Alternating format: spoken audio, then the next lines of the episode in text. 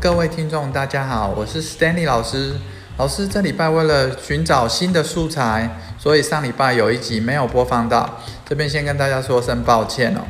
那接下来呢，我也会不断的更新哦，还请大家多多支持频道，可以转传给你的亲朋好友们，谢谢大家。接下来请听我们本周的笑话喽。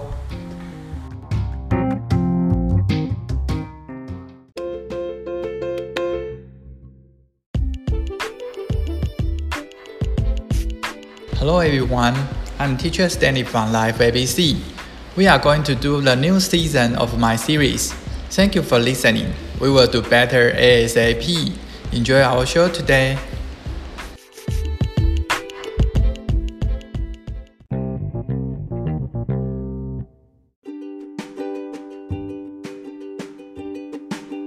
Teacher, why are you late, Frank? Frank, because of the sign. Teacher, what sign? Frank, the one that says school ahead, go slow.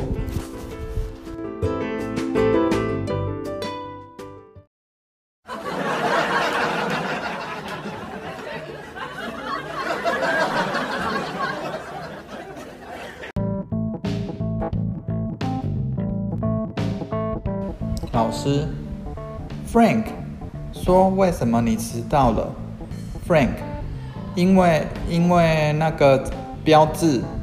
老师，什么标志？Frank，那个写着“前方是学校，慢行”的标志。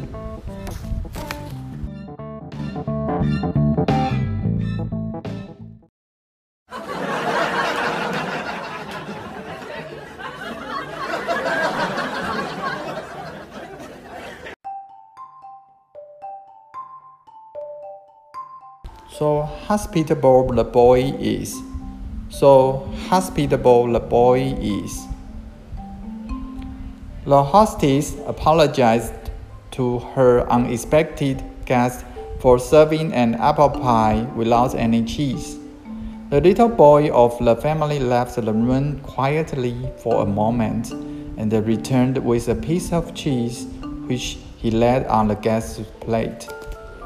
The visitor smiled put the cheese into his mouth, and then said, You must have better eyes than your mother, Sonny. Where did you find the cheese? In the rat trap, sir, replied the boy.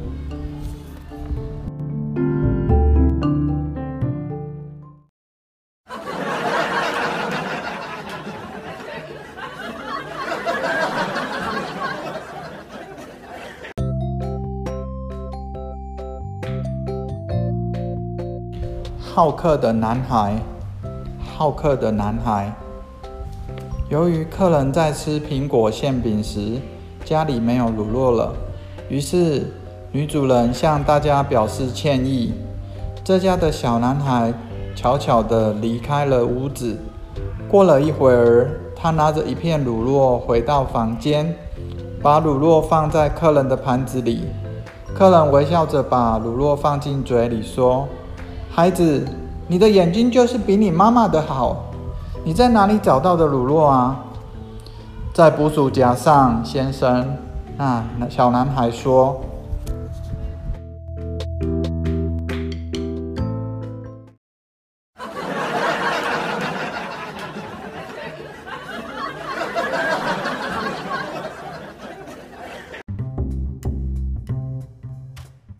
那 we repeat the important words again.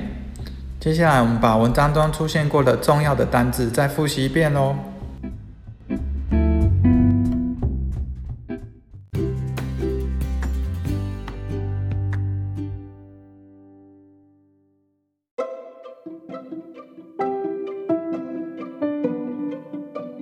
Number one, sign, sign, S-I-G-N, S-I-G-N. 标志名词。Number two, hospitable, hospitable, H O S P I T A B L E, H O S P I T A B L E，好客的形容词。Number three, hostess, hostess, H O S T E S S, H O S T E S S，女主人名词。Number four, apologize, apologize, A P O L O G I Z E, A P O L O G I Z E，道歉动词。Number five, guest, guest, G U E S T, G U E S T，客人。名词。Number six, return, return, R E T U R N, R E T U R N，回来，返回，动词。 Number seven, visitor, visitor, V I S I T O R, V I S I T O R，访客，名词。Number eight, rat trap, rat trap, R A T hyphen T R A P R A T hyphen T R A P 捕鼠夹名词。